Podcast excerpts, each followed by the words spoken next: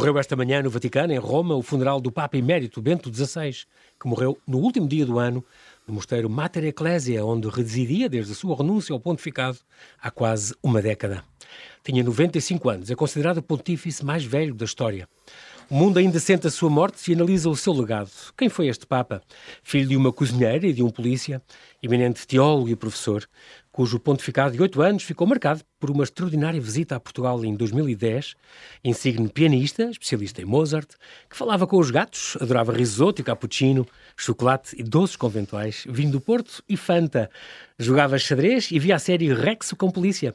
Foi o primeiro pontífice a ter um iPod e a aderir ao Twitter. Para nos falar da sua vida, do seu legado, convidei José de Carvalho. Ele é professor e investigador de História Contemporânea, especialista em assuntos político-religiosos contemporâneos. Quem foi ou quem é José Ratzinger. Olá José e bem-ajas por ter aceitado este meu convite. Bem-vindo de volta ao Observador. Viva eh, João Paulo e obrigado pelo amável convite para esta, para esta conversa uhum. sobre Bento XVI, uma das uh, maiores figuras uh, do século XX e que teve, tivemos o privilégio de, de, acompanhar também não só ao longo do século XX, mas com esta transição para o século, para o século XXI. É verdade, ele, tu estiveste cá a última vez, não sei se lembras, José, em abril, abril passado, abril de 22, a propósito do lançamento da tua biografia de Pio XII. Nós estamos a ter esta conversa agora, uh, porque é no dia do funeral, tem, tem tudo a ver, mas tu próprio estás a preparar uma biografia, certo? De Bento XVI.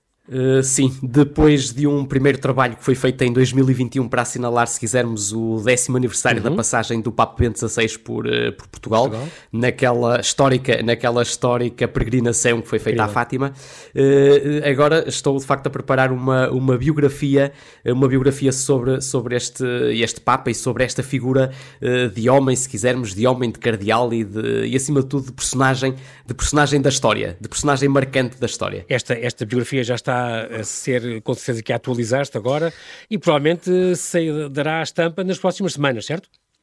Uh, sim, pelo menos, pelo menos é o que está é o que está previsto é que nas próximas semanas seja uh, seja colocada cá fora esta esta biografia e que servirá seguramente para se nós quisermos trazer uhum. alguma alguma luz uh, sobre a figura sobre a figura do Papa do Papa Bento XVI ainda um pouco ao quanto se quisermos carregada de, de algumas sombras de Exatamente. algumas sombras e portanto é um bocadinho esse é um bocadinho esse o papel que ali está e é um bocadinho essa se quisermos a intenção de, desta desta biografia biografia é trazer, se quisermos, alguma uh, verdade, por um lado, uhum. e ainda por mais o Bento XVI, que foi, que foi o, o, um colaborador da verdade, trazer, se quisermos, alguma verdade e alguma, uh, alguma luz sobre, sobre a vida do, do, do Bento XVI, é. uh, e que está assombrada, um, que está um pouco ao quanto ainda, ainda, ainda assombrada. É verdade. Ainda, Vamos aproveitar ainda. para desconstruir, desmistificar um bocadinho esta vida. Eu, para já, dizer que ele nasceu em 16 de abril de 1927, num sábado santo, de um pai que era, que era comissário de, de polícia e, e, da mãe, a mãe era cozinheira. Há uma história muito curiosa, aliás, como é que os pais se conheceram. É verdade, é verdade, é verdade. Agora, naquela, naquela altura não tínhamos, é verdade, sim, aliás, naquela altura Hoje em dia há redes não, sociais, não, havia, é? é? isso mesmo que eu ia dizer, portanto, agora, naquela altura, eh, ou, ou, ou, através de contactos de outras pessoas a quem eram, a quem uhum. eram apresentados, neste caso aqui o, os pais conheceram-se de forma um bocadinho eh, curiosa, porque foi através de um anúncio eh, no jornal, no jornal da paróquia, que, o, que, o, que o, na altura o pai, o pai Ratzinger colocou, e, que, e que escrevia algo como uh, um funcionário público de classe média que está solteiro, uh, é católico, uh, portanto, tem, portanto, Olha, tem um currículo impecável. Exato, portanto, um procura, impecável. pretende casar, é, portanto, pretende casar com, com uma senhora que seja boa, que seja católica e, e, portanto, e, que saiba cozinhar, exato, aciada, que saiba, que saiba cozinhar, que saiba fazer os trabalhos de casa. No fundo, ser, se quisermos, uma, uma boa, uma boa chefe de, de casa e uma boa chefe de família. Exatamente, né? portanto, exatamente. Ele teve uma é irmã mais velha, que nasceu em 1921, e depois outro irmão, em 1924. Ele próprio, o Georg, também foi padre, aliás, ordenou-se no mesmo dia do Joseph.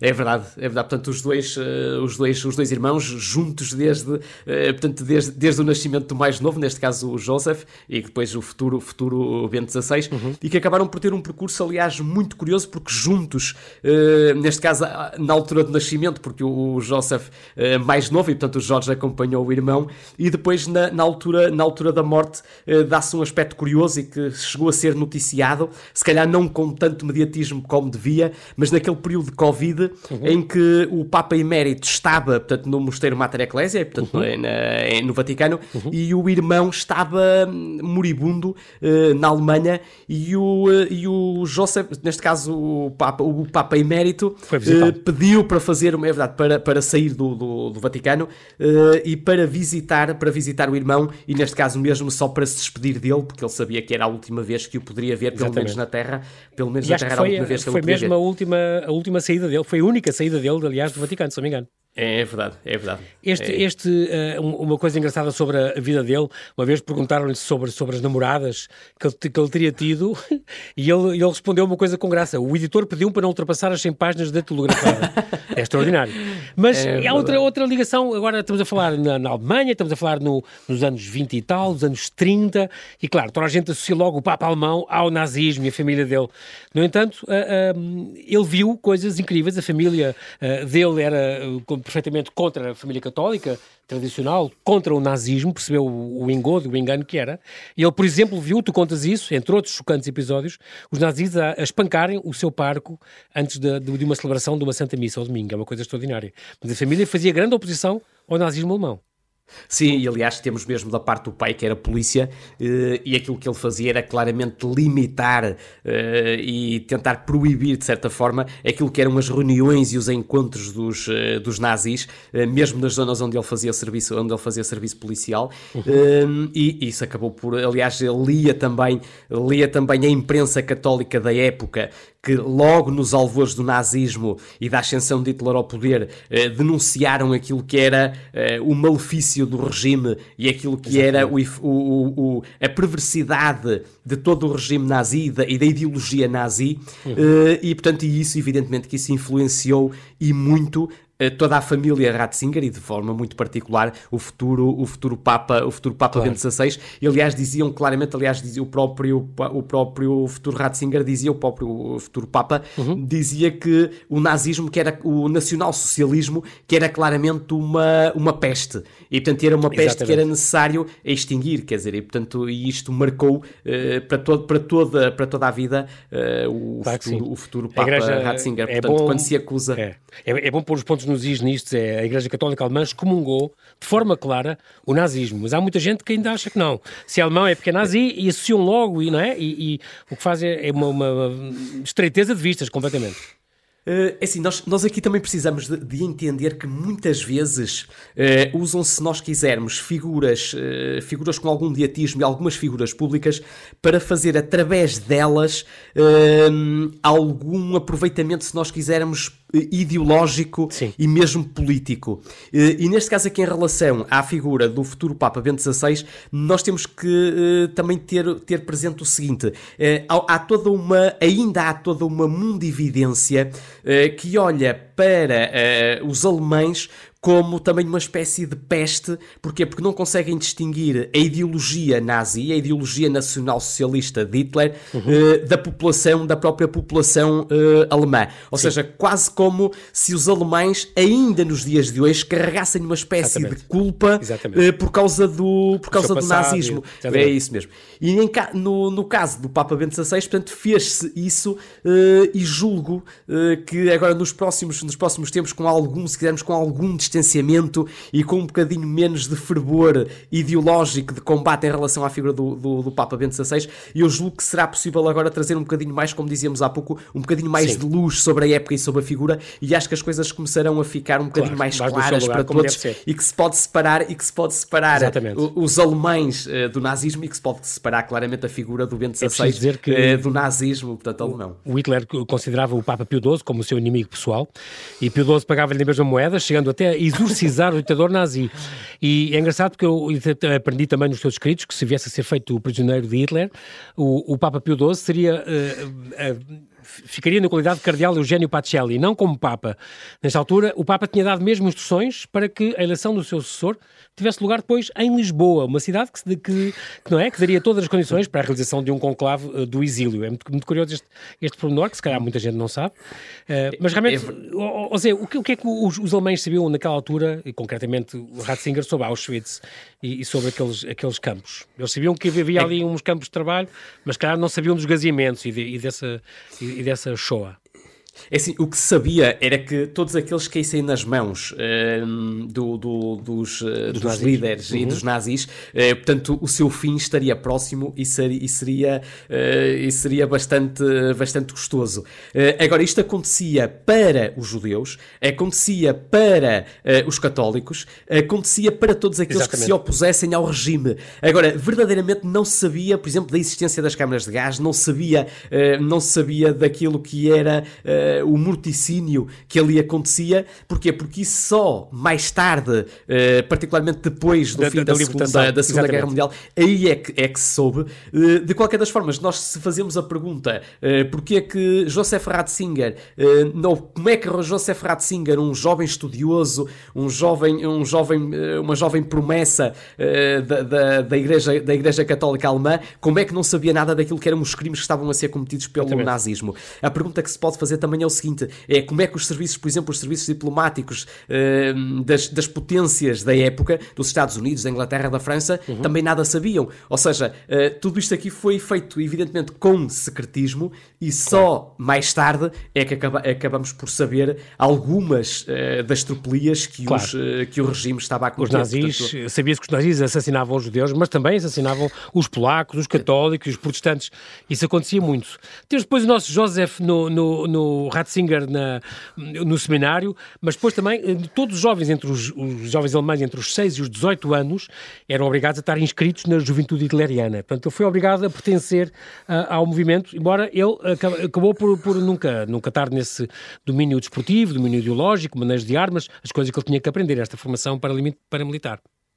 Sim, é assim, isto, isto é, pronto, é, outra, é outra, se quisermos, das, eh, das acusações que se fazem em relação ao, ao Joseph Ratzinger, era que ele teria pertencido à juventude hitleriana. Uhum. Agora, à época, pertencer a este movimento da juventude era obrigatório uhum. e, portanto, agora não significava que quem pertencesse ao, ao, movimento da juventude fosse também nazi. Claro. Aliás, até podemos fazer um paralelismo aqui para o caso português. Nós tínhamos a famosa Mocidade Portuguesa, portuguesa que mobilizou milhares e milhares de jovens em Portugal. Agora, nós não podemos dizer que todos aqueles miúdos ou que todos aqueles garotos que estavam a frequentar as atividades da Mocidade Portuguesa que eram, claro, que, claro. neste caso, ou que eram salazaristas. Quer dizer, aliás, a, própria Mocidade Portuguesa, para a maior, para a, a, mais de 90% dos miúdos ou dos garotos ou dos jovens que a frequentavam, servia para, se quisermos, para espaço de socialização e ao mesmo tempo como espaço de recreio e como espaço para praticar atividades desportivas. Claro. E portanto até temos, eh, até tenho um tio meu que esteve, que, esteve, que frequentou, portanto também na mocidade portuguesa, uhum. e que uhum. dizia, não, José António, eh, eu ia lá porque era lá que nós tínhamos os melhores treinadores, era Sim. lá que nós tínhamos uh, companhia para nos entretermos e acima de tudo era útil porque no fim das atividades eles davam-nos um lanche. E portanto, ou seja, quem, quem frequentava não, a cidade depois, portuguesa e, e não era preciso identificar com o regime. E cavalos Exato, e, e coisas campismo. Muitas... Era, era. Uh, é verdade. Mas é engraçado, o adolescente Ratzinger conseguiu livrar-se de fazer parte da juventude hitleriana, apesar de ser obrigatório. Ele foi convidado a ingressar nas SS, mas recusou. E quando foi obrigado a ser soldado, ele desertou. E, aliás, uh, livrou-se quase por um milagre da cadeia. Ele conta esta, esta escapatória dele quando foi por um túnel, mas ele estava ferido e teve uma, uma, uma, uma brigada de soldados que, que, no fim do túnel, não é? Que queria prendê-lo e podiam tê-lo morto ali, mas como ele estava com o braço ao peito e tal, disseram, oh camarada, passa, tu estás, já estás ferido, uh, uh, uh, podes passar e tal. E assim conseguiu chegar a casa, apesar de ser um desertor, o que era muito grave e muito perigoso na altura. Aliás, aliás, ser desertor era logo de imediato, era logo de imediato abatido, portanto era logo, uh, logo morto, uh, porque estava, estava a ir contra, neste caso, a defesa, um dos princípios do nazismo, que era a defesa, uh, a defesa da pátria e dar a vida pela pátria. Neste caso, como ele não dava a vida pela pátria, neste caso a pátria acabava por lhe, por lhe retirar essa, essa, essa vida. Agora, de facto, o, o, o futuro Papa Bento XVI, muitas décadas depois, e recordando esse episódio, diz que fica mesmo espantado como é que uh, naquela tentativa de fuga, uh, como é que foi possível, por um lado, ele fugir e como é que na altura as sentinelas que ali estavam uh, o deixaram, o deixaram, passar. o deixaram passar. Portanto, mas são estas, se nós quisermos, estas deuscidências que Exato. vão acontecendo ao longo de, das nossas vidas e que nós muitas vezes nem naquele instante nem nos apercebemos e só mais tarde, com algum distanciamento, é que percebemos Exatamente. que se trata de uma deuscidência, não é? Estamos a falar neste, nesta espécie, como tu escreveste, uma espécie de Cristiano Ronaldo da teologia. Ele tinha várias universidades alemãs, alemãs e estrangeiras a disputarem o seu trabalho como docente, porque ele realmente foi um, um ilustre professor e um respeitado intelectual. Ele era uma estrela a ascensão, quando se doutorou em, em teologia em 1953. Portanto, a esse nível, este tornou-se um menino prodígio uh, teológico alemão que estava realmente em, em ascensão. Deixou uma grande carreira também a este nível de teologia. Sim, aliás, eh, aliás e, e, e, trabalhos de teologia que ainda nos dias de hoje continuam, continuam a, ser, a ser estudados por, pelos estudantes de, de, teologia e que o apontam, aliás, claramente, por, pelo menos por alguns setores já, eh, que o poderá elevar, eh, neste caso, a doutor, a doutor, da, a doutor da Igreja. Eh, e, portanto, aliás, o que, é que é, o que é que é um doutor da Igreja? Um doutor da Igreja é, como o próprio nome indica, eh, um professor, eh, neste caso, alguém que explica e que consegue, se nós quisermos uh, traduzir por palavras simples aquilo que aparentemente parece muito difícil aos olhos dos comuns, eh, dos comuns mortais, e neste caso a teologia. E portanto, o Joseph Ratzinger era a esse nível um, um professor brilhante e excepcional, porque além de conseguir cativar uh, a atenção dos, uh, dos alunos, uh, também conseguiu escrever verdadeiros tratados de, de, de, teologia que ainda nos dias de hoje são, são seguidos. Quer dizer, uhum. um, dos, um desses tratados e que ainda, continua, que ainda continua a ser lido por todos os estudantes logo nos primeiros anos de, do curso, é, por exemplo, a introdução, a introdução ao, ao cristianismo, ou então reflexões como o sal da terra, e, portanto, e documentos ainda hoje, ainda hoje de, leitura, de leitura e análise obrigatória. Uhum. Tu falas também aqui da, desta questão de ele ter sido espiado pela Stasi, portanto, da, da polícia política da, da, Polícia Secreta Comunista, da RDA. Ele era considerado uh, um dos ferozes opositores ao comunismo. Não é novidade, o próprio João Paulo II foi espiado pela, pela, pela KGB e pela SB, a Polícia Secreta Polaca. Ele tornou-se então o prefeito da Congregação para a Doutrina da Fé e o homem-chave do pontificado de João Paulo II. Foi também uma grande ligação entre estas duas personalidades tão marcantes na vida da Igreja recente. Aliás, ali, se nós quisermos uma, uma, uma relação quase que umbilical entre aquilo que foi o início do pontificado de, eh, do saudoso eh, João Paulo II, aliás, agora São João, São Paulo, João Paulo II, exatamente. É verdade, São João Paulo II, e, eh, e o próprio, na altura, Cardeal Joseph Ratzinger. Ratzinger. É, que desempenhou aquele papel importantíssimo que, aliás, acaba, acabaria por lhe trazer, se nós quisermos, má publicidade, que foi a questão de, portanto, quando ele foi eleito como, ou nomeado neste caso, como prefeito da congregação para, para a doutrina para, para a doutrina uhum. da fé, isso mesmo. E, e portanto, o que é que era, o que é que era esta, se nós quisermos esta congregação para a doutrina da fé que tanto se leu uma causa e que tantos arrepios causa? As pessoas eh, associam logo àqueles a... que estão menos à Inquisição, pessoas... é? no fundo à Inquisição. Ah, Pronto, mas de facto aquilo, aquilo que a congregação da doutrina da, da doutrina uh, da fé uh, faz é defender, se nós quisermos, aqueles que são os pontos essenciais da, da, da, tradição católica e possam estar em perigo. É isso. Combater as heresias, claro que sim, isso é muito uhum. importante. Ele foi então o colaborador mais próximo e mais fiel de Wojtyla. Uh, e são, não são comparáveis, são dois papas com estilos muito diferentes. João Paulo II era, era muito, muito exuberante, era é mais exuberante, mas, eh, mas o, o Bento XVI era tão reservado quanto João Paulo II era, era expansivo, certo? Eram muito diferentes. É assim, a, a, as personalidades comparar, são.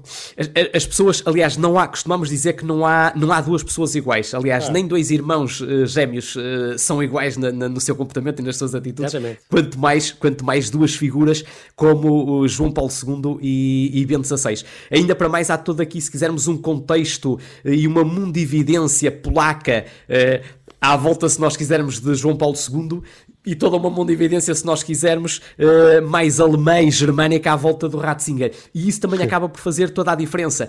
Como se, como se não bastasse, uh, também um bocadinho aquela, aquela imagem uh, que está associada aos polacos como verdadeiros mártires da história, e depois olhamos para os alemães e aquilo que nós vemos é, se nós quisermos, como os responsáveis pelo, pelo martírio e pela morte, e, portanto, e aqui associamos evidentemente àquele, àquele período negro do século XX em particular todo, toda aquela questão, aquela, aqueles anos do, do nazismo e da Segunda e da Segunda Guerra Mundial. E portanto isto acaba também por fazer, uh, fazer as pessoas eh, completamente distintas e, e, uh, e serem, serem completamente, neste caso, uh, diferentes uma das outras, embora seja compreensível que se faça este, este, essa, se quisermos, comparação. Exatamente. E esta comparação, quer dizer, entre o João Paulo II e depois o seu sucessor, claro. o uh, Ratzinger. Mas são pessoas é diferentes. Eu acho sempre que o Espírito Santo indica o homem certo para o momento certo. E são momentos diferentes e, portanto, não, não tem nada a ver.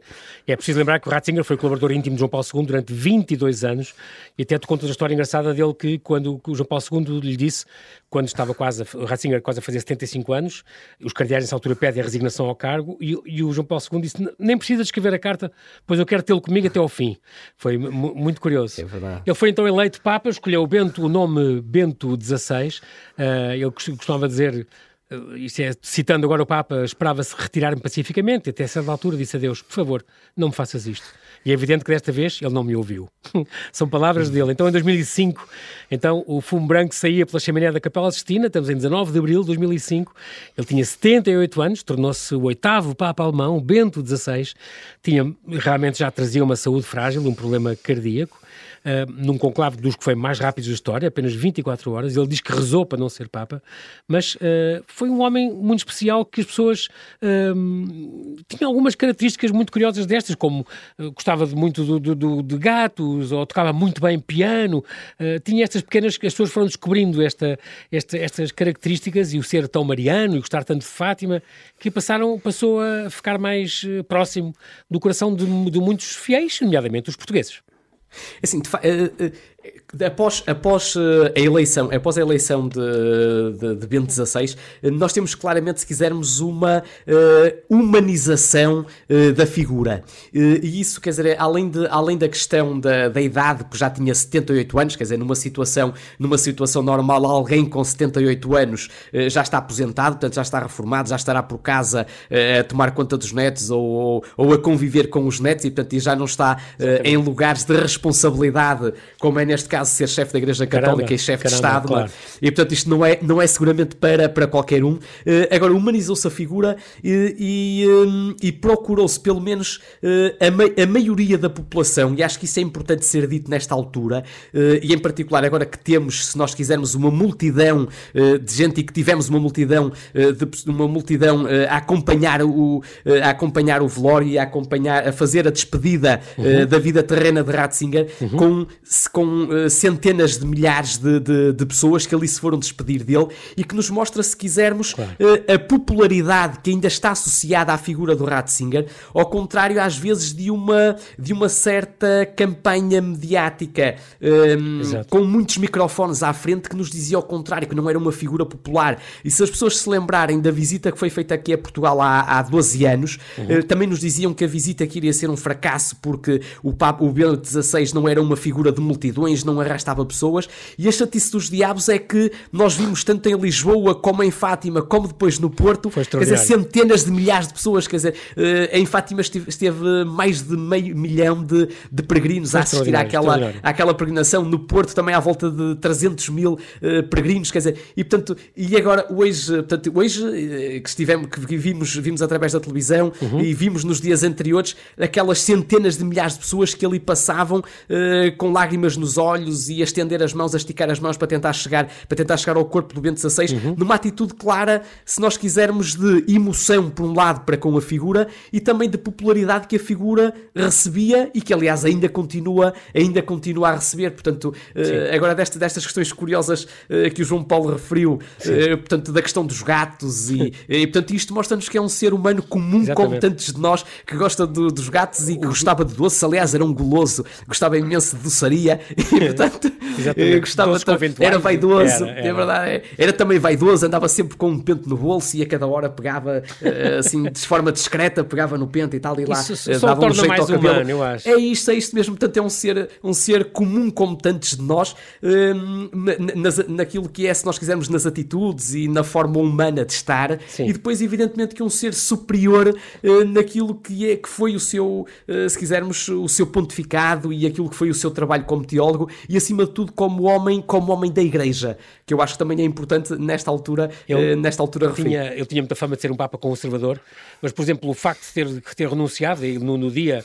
11 de fevereiro de 2013, portanto, Dia Mundial do Doente, uh, uh, Dia de Nossa Senhora de Lourdes, o facto de ter renunciado foi um, um gesto também revolucionário, não é? O mundo inteiro ficou, foi surpreendido com este ato que, para mim, foi de humildade altamente, por um lado, altamente revolucionário, é evidente, e também, claro, uma questão de, de humildade para com aquilo que era a consciência clara de alguém que era uma figura pública vista por milhões de, de pessoas em todo o mundo uhum. e que percebeu que os seus limites, se quisermos, uh, de capacidade Físicos, física exato. estavam a ser ultrapassados, estavam, estavam mesmo claro, claro. a terminar. Ou seja, isto é claramente, se nós quisermos, uma bela lição para aquilo que são muitas vezes figuras da nossa praça pública que não conseguem perceber a altura certa para para se retirar e para sair. E aqui o Bento XVI como líder, eh, mostra-nos que soube claramente eh, a altura certa para chegar, a altura certa depois para estar e ao mesmo tempo depois a altura certa também para, para sair. E saiu Exato. claramente numa, num ato que foi considerado revolucionário para, para a Igreja uhum. e ao mesmo tempo sim também essa, essa verdadeira uh, humildade e acima de tudo perceber que a sua missão como chefe da Igreja Católica estava a terminar. E da mesma forma que com 78 anos, em 2005, aceitou essa missão uhum. como, se quisermos, como uma missão de vida ele percebeu claramente que as missões, eh, apesar de ter rezado, como João Paulo disse bem, que ele ter rezado para que não fosse eleito, sim, sim. portanto, para que fosse livre dessa responsabilidade, o que é facto é que ele percebeu que as missões não se podiam discutir. Ou seja, a, a missão não se discute, cumpre-se. E, portanto, e o Bento XVI uh, soube nessa altura cumprir a sua missão de aceitar o lugar que os cardeais lhe estavam a confiar e que o Espírito Santo lhe estava a confiar, mas ao mesmo tempo, quando chegou a 2013, percebeu claramente que a sua missão teria de terminar ali e que um, papa, um novo Papa é que deveria uh, levar para a frente, portanto, o trabalho uh, de liderar a Igreja, uhum. a Igreja Católica. Durante este pontificado de oito anos, Bento XVI, como tu escreves também nos, no, nos seus escritos, assinou três encíclicas, vários documentos em que exortou à unidade dos cristãos e à renovação da fé na Igreja, realizou 24 viagens fora de Itália, presidiu a três Jornadas Mundiais de Juventude convocou cinco sinos de bispos, um ano paulino, um ano sacerdotal e um ano de fé. Teve uma grande, além de ter escrito, uh, parece que seis, há 600 escritos dele, uh, que agora com certeza vão, vão, ser ainda mais, cada vez mais estudados agora nesta altura, por causa de todos estes combates que ele tinha, o contra a ditadura do relativismo, combate pela verdade, a defesa da família, a transparência na Santa Sé, esta questão do combate aos abusos de nós pelo clero, que apanhou-o em cheio, aliás, na altura em que ele veio visitar Portugal, e portanto que ele teve uma reação muito rápida e muito firme. Uh, é assim, aliás, aliás se, nós, eh, se nós nos lembrarmos daquilo que, foi o, o que foram os oito anos de pontificado de, de, de, de Bento XVI, uhum. aliás, ele nunca teve um pontificado fácil. Teve sempre Sim. um pontificado carregadíssimo, se nós quisermos, de, de polémicas e de confusões uh, e de alguns mal-entendidos. E, portanto, e neste, e nesse, e nesse aspecto, foi claramente, se nós quisermos, o Bento XVI foi claramente um lutador e um, e um combatente. Quer dizer, apesar dos seus perto de 80 anos no início e depois mais de 80 com com, depois com o andar do, do, do pontificado, uhum. ele de facto liderou, se nós quisermos, vários combates decisivos. Essa questão da, da ditadura do relativismo, uh, depois liderou também o combate pela verdade, uh, um combate claramente também pela transparência uh, na Santa Sé, e se calhar uhum. isto aqui foi menos, foi menos um assunto menos, se nós quisermos, menos mediatizado, e depois aquela questão também fundamental da, da questão dos abusos, dos abusos sexuais de elementos do clero, e que, e que também e que não podemos de forma nenhuma nenhuma eh, escamotear toda essa polémica uhum. e que o Bento XVI foi claramente, se quisermos, uh, corajoso naquilo que fez e naquilo, uh, naquilo que disse em primeiro lugar e depois naquilo que fez, porque encontrou-se com, encontrou com as vítimas e, acima de tudo, mostrou-se, eh, em nome da instituição que representava, absolutamente envergonhado com aquilo que alguns membros da Igreja Católica tinham feito. E, aliás, quando, a quando da viagem uh, da peregrinação para, para Portugal e da peregrinação para Fátima, uh, foi perguntado logo no voo uh, sobre aquilo que se estava a passar e ele disse que, quer dizer, os piores ataques à dignidade da Igreja e à imagem da Igreja vinham não dos, dos adversários adversários da Igreja, Exatamente. mas do próprio interior da Igreja. E isso era uma questão que o preocupava e, acima de tudo, que o envergonhava. Ou seja, que a, que a, que a cara da Igreja, que a imagem da Igreja Católica estava envergonhada com isso e que ele se sentia envergonhado com isto. E, portanto, isto mostra-nos também, por um lado, a humildade de reconhecer os erros cometidos e, ainda para mais, cometeu-se depois foi uh, um erro uh, colossal, incluindo alguns católicos, que foi acusar o Papa Bento XVI como se ele fosse o culpado daqueles abusos. Exatamente. Ou seja, ele assumiu a responsabilidade por nome, em nome de outros, mas de qualquer das formas, eh, algumas das pessoas acusaram o próprio Bento XVI e, portanto, isso foi evidentemente uma situação que muito o entristeceu, mas, eh, mas não o fez baixar os braços,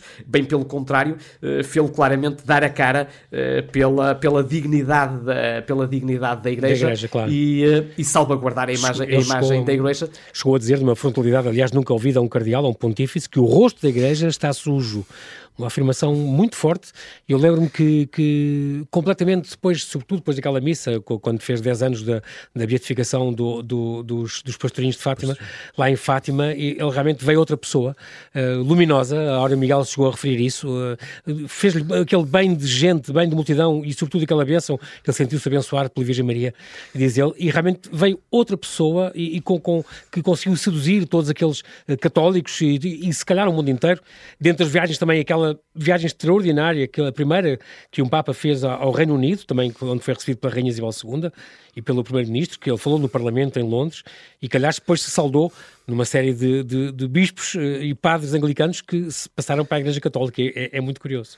Todas estes, estes, uh, estas viagens e este contacto dele com o mundo, eu lembro dele aqui também em Lisboa, no CCB, a ternura com que ele se levanta do, do, do, da cadeira onde ele estava para vir agradecer pessoalmente e abraçar o Manuel de Oliveira, que tinha, estava, tinha a fazer uma elegia, a, fazer um texto dedicado a ele, e levantou-se contra, contra todo o protocolo e foi dar um abraço. Foi, foi, são sinais que as pessoas não, que existiram, tiveram com ele, não, não esquecem nunca, José. Fica um grande legado.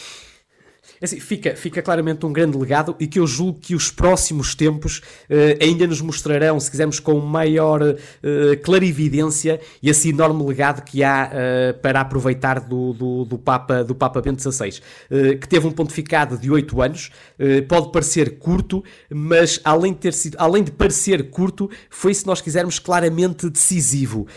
e conforme o tempo vai passando, mais nós vamos percebendo isso. Relativamente à viagem, à viagem, à histórica histórica, podemos mesmo dizer, a histórica sim, sim, viagem uh, a Fátima e a Portugal, uh, houve ali claramente um, um, uma, uma, se quisermos, uma mudança na imagem do Papa, do Papa Bento XVI, sim, uh, abriu claramente uma nova etapa do seu pontificado e foi, se quisermos, aqui que o Papa, ele cantou, portanto ele cantou em Portugal, eu acho que mais do que ter cantado em Portugal, ele conseguiu encantar o mundo uh, com, aquela, com aquela imagem, se nós quisermos, ternurenta uh, de uma espécie de avozinho que carregava em cima das suas costas todo o peso de uh, erros e, e, crimes e abusos cometidos pela Igreja e que aquele avozinho que ali estava carregava hum, com, com, com uma ternura absolutamente, absolutamente fascinante e mesmo, e mesmo comovente. Exato. Agora, ele também, nesta altura, também falando evidentemente de Fátima,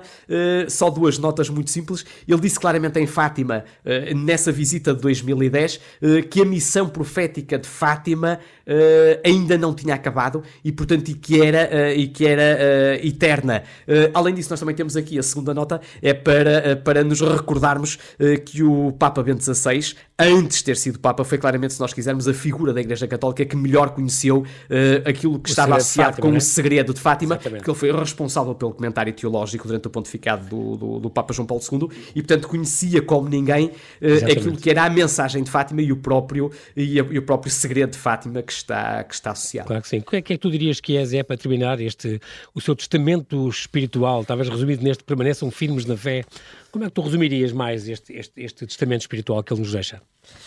Uh, assim, eu, eu, eu, eu, eu pego, se me permite só, sim, uh, sim. em dois ou, dois, ou três, dois ou três pontos muito, muito simples. O primeiro é claramente aquele gesto, mais uma vez, de humildade que sempre caracterizou a figura uhum. e não de soberba, como muitas vezes nos fizeram passar essa imagem. Uhum. E esse gesto de humildade está na frase em que ele diz uh, algo, quer dizer, não estou a, te, a citar textualmente, sim. mas diz que pedia perdão a todas as pessoas que pudesse ter prejudicado e que pudesse ter ofendido ao longo dos seus 95 anos de vida. E portanto, eu acho que isto é claramente uma lição, eh, uma lição para, para, todos, para todos nós, mas em particular para aquelas, para aquelas pessoas que, eh, que têm cargos de, responsa, de, de, de responsabilidade. Claro, claro. Eh, depois eu aponto também aqui, se me é permitido, aquela verdadeira relação e perfeita simbiose entre a fé e a razão, entre a ciência e a fé mas ao mesmo tempo também sem esquecer uh, a questão da, da moral e que tantas vezes é esquecida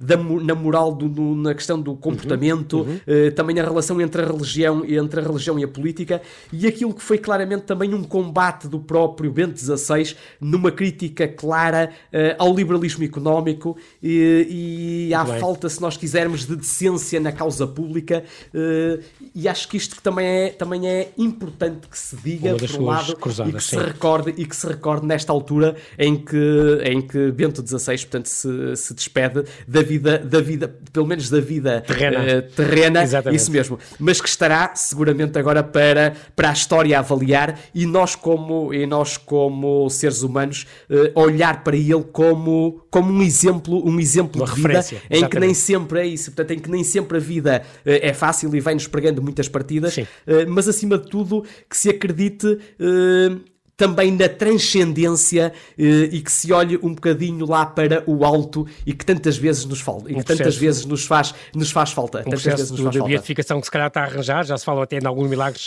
que estão a ajudar nesse processo. José, nós infelizmente não temos tempo para mais, mas quero te agradecer, José de Carvalho, pela tua disponibilidade em falar no Observador, por esta tua visão da vida e pontificado deste grande homem, deste Bento XVI. Um grande abraço, Zé, até breve. Adeus e muito obrigado pela oportunidade.